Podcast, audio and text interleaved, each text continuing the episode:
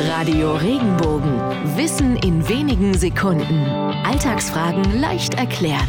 Warum machen wir uns aus dem Staub, wenn wir unbemerkt vor jemandem flüchten wollen? Als dieser Ausdruck entstanden ist, ging es sprichwörtlich um Leben und Tod. Bei früheren Schlachten wurde tatsächlich so viel Staub aufgewirbelt, dass ängstliche Soldaten die Gelegenheit zur unbemerkten Flucht nutzen konnten. Unbemerkt zu bleiben war dabei wirklich oberstes Gebot, denn die sogenannte Fahnenflucht ist bis heute strafbar.